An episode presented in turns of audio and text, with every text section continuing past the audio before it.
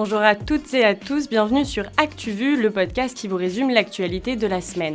On est une dizaine d'étudiants en journalisme et sympa comme on est, on va vous filer un petit coup de pouce, soit pour préparer les concours aux écoles de journalisme, soit pour simplement rattraper ce qu'il ne fallait pas manquer cette semaine. C'est ma première à la presse en studio, je vais faire de mon mieux pour vous accompagner tout au long de l'émission et pour ça j'ai une équipe de choc avec moi et on a concocté un programme sur mesure. CAPS reviendra sur l'actualité nationale et sur la proposition de loi qui vise à abaisser l'âge du consentement. À l'international, Juliette nous explique le combat mené par l'ancienne journaliste vietnamienne Tran Ton Nga. Clément fera un point sur la loi contre les violences faites aux animaux. Dans la rubrique Société, côté sport et culture, Héloïse nous parlera de la manifestation Théâtres ouverts qui a lieu aujourd'hui. Et pour finir, Julien nous explique tous les rouages de l'Académie française dans la rubrique Culture G. On n'oublie évidemment pas Simon qui gère la technique, mais on commence tout de suite avec Majid pour le affluoté, un condensé de brèves à noter sur vos fiches.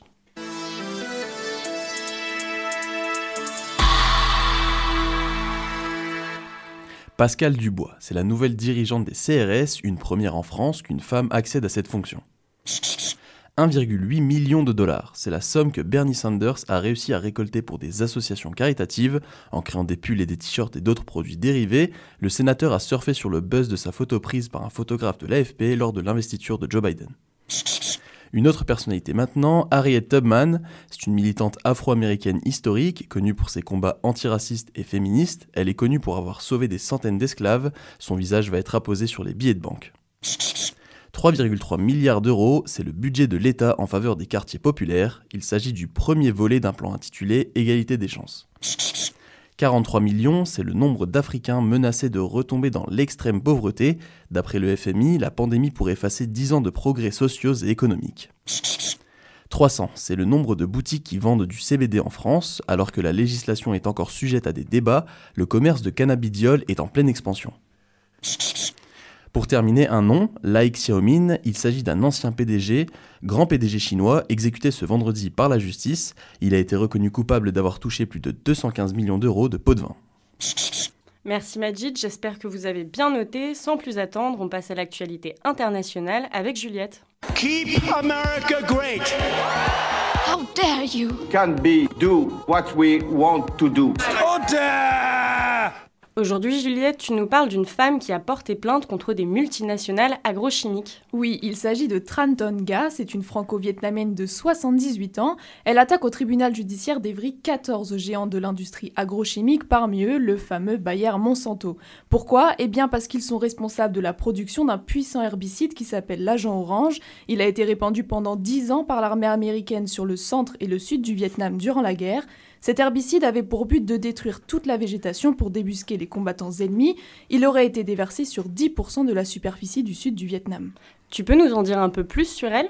Alors, Tranton Ga obtient un diplôme universitaire de chimie avant de s'engager dans la résistance. Elle va ensuite rejoindre le maquis où elle deviendra enseignante et reporter. En 1966, elle devient l'une des victimes présumées des épandages. On l'écoute. Un jour, j'ai euh, entendu le bruit d'un avion qui circulait, qui nous encerclait l'armée américaine faisait toujours des épandages, donc euh, j'ai entendu les bruits. On était dans des abris souterrains. J'étais montée et c'est comme ça que j'ai reçu le poison. Le collectif Vietnam Dioxine estime que plus de 3 millions de personnes ont été contaminées et les conséquences sont très importantes. Plusieurs enfants naissent avec des malformations physiques ou mentales sur plusieurs générations. Trantonga a d'ailleurs perdu sa première fille, sa deuxième fille souffre d'une malformation et ses petits-enfants aussi ont des problèmes respiratoires. La guerre du Vietnam a pris fin en 1975, mais plus de 45 ans plus tard, les conséquences sont dramatiques. Aujourd'hui, Trantonga mène ce qu'elle appelle le dernier combat de sa vie, afin de faire connaître la vérité. Et sinon, cette semaine, tu nous parles aussi d'un autre procès, mais en Allemagne cette fois-ci. Oui, il s'agit du procès de Stefan Ernst. Cet homme de 46 ans est un proche de la mouvance néo-nazie. Il a été condamné à perpétuité pour le meurtre de Walter Lübcke, élu pro-migrant et membre du parti conservateur d'Angela Merkel. Stéphane Ernst était bien connu des autorités depuis la fin des années 80. Il avait déjà été condamné à 6 ans de prison pour avoir fait exploser une bombe devant un foyer de demandeurs d'asile en 1993. Ce procès a attiré tous les regards en Allemagne c'est la première fois depuis la Seconde Guerre mondiale qu'une telle affaire est jugée devant le pays. Ça a bougé aussi du côté de l'Italie, non? Oui, Giuseppe Conte a annoncé sa démission. Le Premier ministre italien était en quête d'une nouvelle majorité depuis la défection d'un parti pivot pour sa coalition. Il espère maintenant obtenir un mandat du président Sergio Mattarella pour tenter de former un nouveau gouvernement, le troisième depuis 2018. Merci Juliette, on y voit beaucoup plus clair. On revient en France maintenant avec Capucine. La République, c'est moi Quelle indignité. Nous sommes sur le service public. Et ils sont là Ils sont dans les campagnes Parce que c'est notre projet Caps, tu nous parles de législation aujourd'hui.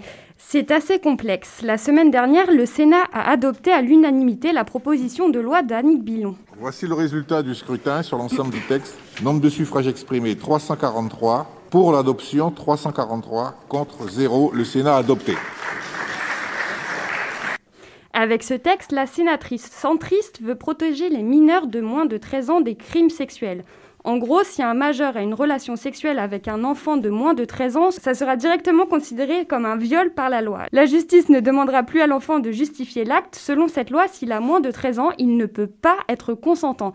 Mais évidemment, cette loi ne, légalise pas les relations sexuelles entre un majeur et un mineur de plus de 13 ans. Ouais, mais Marlène Schiappa avait pas déjà proposé une loi comme ça en 2018 Si, la loi de 2018 dit que quand les faits sont commis sur un mineur jusqu'à 15 ans, celui-ci est vulnérable car il ne dispose pas du discernement nécessaire pour ses actes. Dans la loi aujourd'hui, la notion de consentement n'existe pas. Un enfant qui aurait été violé doit justifier qu'il a eu violence, contrainte, menace ou surprise et Marlène voulait fixer cet âge de consentement à 15 ans. Et qu'est-ce qui est dit dans la proposition de loi d'Annick Billon? Avec ce texte, Annick Billon a créé dans le Code pénal une infraction autonome du viol qui s'appelle crime sexuel sur mineur. Ce crime, qui comprend tout acte de pénétration sexuelle de quelque nature qu'il soit commis par une personne majeure sur un mineur de moins de 13 ans, quand l'auteur des faits connaissait ou ne pouvait ignorer l'âge de la victime, sera sanctionné de 20 ans de prison. Ce qui fait débat, c'est le seuil fixé à 13 ans donc. Oui, parce que certains saluent l'avancée législative, mais d'autres s'interrogent sur l'âge retenu pour définir le seuil de pédocriminalité.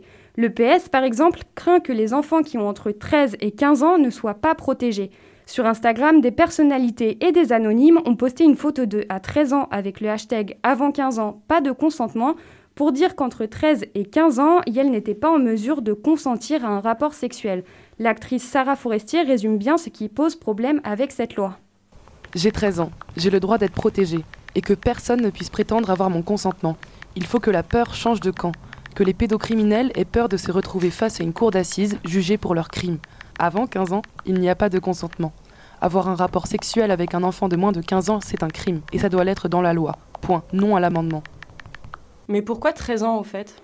Parce qu'en fait, un article du Code pénal punit déjà le délit d'atteinte sexuelle sur un mineur de 15 ans de 7 ans d'emprisonnement.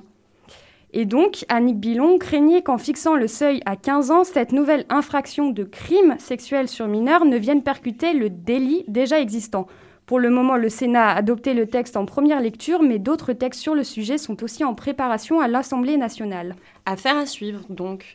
Euh, T'as quelques actus brefs pour nous? On reste dans le thème des violences sexuelles et on parle de, de l'actu. Pour la première fois, le frère jumeau de Camille Kouchner a porté plainte pour agression sexuelle contre son beau-père, le politologue Olivier Duhamel. Ok, et une petite dernière pour la route?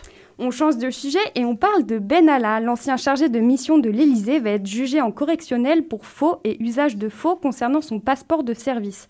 Le parquet de Paris lui reproche d'avoir utilisé illégalement deux passeports diplomatiques et d'avoir produit un faux document pour obtenir un passeport de service. Pour rappel, cet ancien collaborateur de Macron est mis en cause dans cinq autres enquêtes judiciaires. Merci Caps, on passe à la rubrique Société avec Clément. Bah, on m'a demandé de, rendre service, j'ai rendu service monsieur.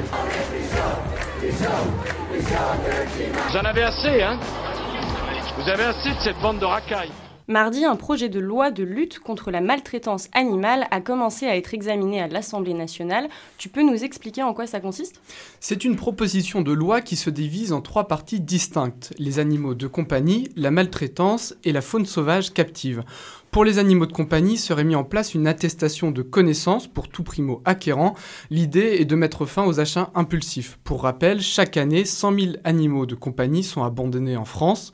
Certains députés veulent aller plus loin en interdisant les ventes de, des chiens ou chats via les animaleries et Internet, mais le gouvernement préférait encadrer qu'interdire la pratique. Et en ce qui concerne les deux autres, les deux autres parties?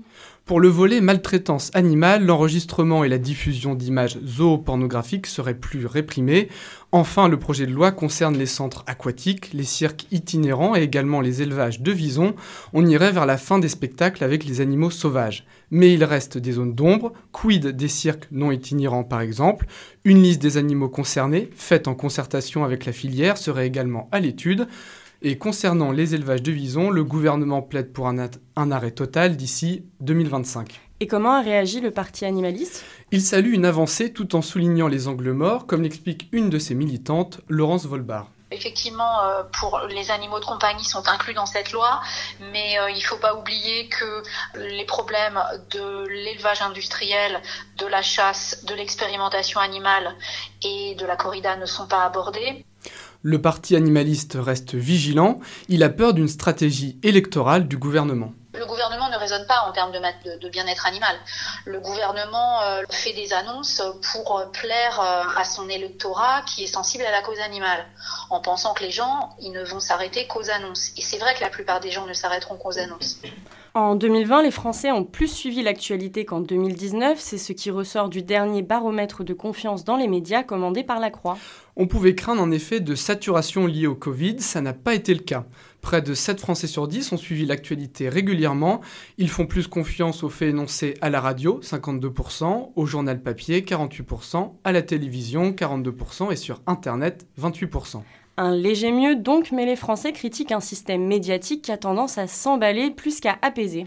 66% des Français estiment que leurs sources d'information qu'ils consultent le plus, médias traditionnels et autres sources, ont dramatisé les événements et 73% que ces mêmes sources ont donné trop de place à des personnes pas spécialistes du Covid. L'intégralité des chiffres du paramètre est à retrouver sur le site internet de la Croix. On mettra le lien en description évidemment. On parle maintenant de Huawei, le géant chinois du numérique, euh, qui va installer sa première usine de technologie 5G en Europe et elle sera en France. Dans la région Grand Est, précisément à une dizaine de kilomètres de la ville de Strasbourg, 200 millions d'euros d'investissement, 300 emplois créés pour un début de production en 2023, le groupe chinois compte bien se tailler la part du lion au cœur même du marché européen. Et pourquoi la France a-t-elle été choisie? Huawei est en fait déjà implanté en France, avec un peu moins de 1000 employés dans des centres de recherche et de développement. Surtout, Huawei est sous le feu des critiques, notamment des États-Unis, qui l'accusent d'être à la solde du gouvernement chinois. Washington a donc mis en garde ses alliés contre des risques d'espionnage et de captation de données. Le Royaume-Uni a tout simplement interdit son, son marché 5G à Huawei. En France, on reste également prudent et il ne faudra pas mettre de côté les résistances contre la 5G présentes dans le pays. Merci Clément, on part faire un tour d'horizon de l'actualité culturelle avec Héloïse. Vous savez, moi je crois pas qu'il y ait de bonnes ou de mauvaises situations. Pas ça, Zinedine. Non. Oh non C'est aussi la culture qui nous les brise. Hein. La chatte, la chatte qui a, la chatte il lance un appel. Aujourd'hui a lieu l'opération Théâtres ouverts, mise en place par Laurent Rochu, directeur de la Factory à Avignon. Héloïse, tu as eu l'opportunité d'échanger avec lui et le moins qu'on puisse dire, c'est que la situation du milieu culturel s'aggrave de jour en jour. En 2019, la France comptait 276 000 intermittents du spectacle. Pour résumer, travailler en tant qu'intermittent, c'est devoir faire 507 heures en 12 mois. L'année dernière, au vu de la situation sanitaire, le gouvernement a décidé de mettre en place une année blanche. Actuellement, les intermittents du spectacle ont jusqu'au 31 août 2021 pour réaliser leurs 507 heures. Mais il faut rappeler que tous les lieux culturels sont fermés depuis le 30 octobre. À travers cette manifestation, Laurent Rochu et tous les théâtres participants souhaitent un nouveau report de cette année blanche jusqu'à l'été 2022 chaque mois de fermeture de, de, lieux de théâtre et donc de théâtres municipaux euh, euh, va se compter en, dépôt de bilan de compagnies. Les compagnies, leur écosystème, il repose sur le fait d'être achetées. Hein. et depuis début novembre, elles ne, elles ne font plus de vente. Si l'année blanche n'est pas prolongée, n'est pas renouvelée d'un an, il y a tout un tas de gens qui, pour l'instant, se disent que peut-être le 1er septembre, ils ils vont passer au RSA. Alors je dois vous avouer que notre interview m'a beaucoup touchée et j'espère que cet appel au secours sera entendu par le plus grand nombre. Les théâtres sont invités à ouvrir leurs portes entre 15h et 16h en respectant les gestes barrières et Laurent Rochu prévient, cette opération aura vocation à être reconduite chaque mois si la situation sanitaire le permet. D'ailleurs, notez que le Festival d'Avignon est maintenu du 5 au 25 juillet prochain, Mais cette manifestation destinée au spectacle vivant va se chevaucher avec le Festival de Cannes cette année, qui a été déplacé du 6 au 17 juillet. On va rester dans le domaine de la culture cette semaine avec une librairie qui innove. Grand Caractère a ouvert ses portes à Paris. Cette librairie au concept inédit propose des livres adaptés à la lecture pour les personnes malvoyantes. Elle est la première du genre à ouvrir en France. Les maisons d'édition Voir de près et À vue d'œil sont à l'origine de cette initiative. Et puis Disney Plus a choisi de prendre position contre le racisme et les stéréotypes. La plateforme a supprimé certains dessins animés cultes de son catalogue pour enfants Parmi ces films blacklistés, on cite Les Aristochats, où un chat siamois est représenté avec les yeux bridés, Peter Pan, où la représentation des peaux rouges fait débat, ou encore Dumbo, où des corbeaux représentent des Afro-Américains qui chantent le blues. Pour le moment, Disney Plus n'a aucune intention de retirer les films de sa plateforme. Il n'est juste plus possible pour les enfants de tomber dessus ou de les regarder sans un adulte. Merci Héloïse. On retrouve tout de suite Julien pour une mise au point sur l'institution qu'est l'Académie française. Je te donne juste un petit conseil. Franchement, il faut que tu vois ça. Tu le connais lui? C'est vraiment pas mal ce livre. Ça, c'est bon à savoir. C'est quand l'apéro? C'est un incontournable. Il faut que t'écoutes ça. J'adore le concept. C'est de la bombe. C'est où que ça twerk? Mais elle est où la moulaga? Cette semaine, Julien, tu nous emmènes rencontrer des immortels, rien que ça. Et oui, Joséphine, car depuis 1635, il y a des immortels en France. Immortel comme Tiro Di Mercio, IMNT, sur le blason S-E-X-O-N dans la maison. Alors non, je ne te parle pas de cet immortel-là, mais des immortels de l'Académie française. Ils sont au maximum 40 à siéger sous la coupole de l'Académie française. Leur objectif, défendre la langue française et éviter les... Le jeu à Simon. Si j'aurais gagné au jour d'aujourd'hui. Justement, pour éviter ce genre de faute, les académiciens rédigent le dictionnaire, le fameux dictionnaire que tout le monde connaît. Ils sont en train d'écrire la neuvième édition depuis la fondation de l'Académie française par Richelieu. Et on fait comment pour devenir immortel? C'est assez simple, il suffit d'avoir moins de 75 ans quand on dépose sa candidature, et puis c'est tout. Ce sont les académiciens qui votent pour ou contre le nouvel immortel. Une fois sélectionné, l'académicien reçoit la fameuse tenue verte et l'épée. Aujourd'hui, il y a 33 membres, dont Alain Finkielkraut, Hélène Carrard-Dancos ou encore Eric Orsena. Non, non, attends, enfin plutôt 34 membres. Chantal Thomas vient tout juste d'être nommée à l'Académie à la place de Jean d'Ormesson. C'est une romancière et une essayiste française, mais surtout, c'est la dixième femme à siéger à l'Académie sur 763 académiciens de l'histoire. La première était Marguerite Yourcenar en 1980. Alors si ça vous intéresse, vous pouvez postuler. Six fauteuils sont vacants, dont un depuis la mort de Valérie Giscard d'Estaing. Merci Julien. Et voilà, c'est déjà la fin de cet épisode, mais on se retrouve samedi prochain. Un grand merci à tous les chroniqueurs, à la technique et bien sûr à vous qui nous écoutez. ActuVu est présent sur Instagram, Facebook et Twitter, donc n'hésitez surtout pas à nous suivre pour ne rien louper. Sinon, vous connaissez la chanson, pour nous écouter et nous réécouter, ça se passe sur toutes les plateformes d'écoute de Spotify à Apple Podcast. Sur ce, je vous souhaite à toutes et à tous un excellent week-end et on se dit à samedi.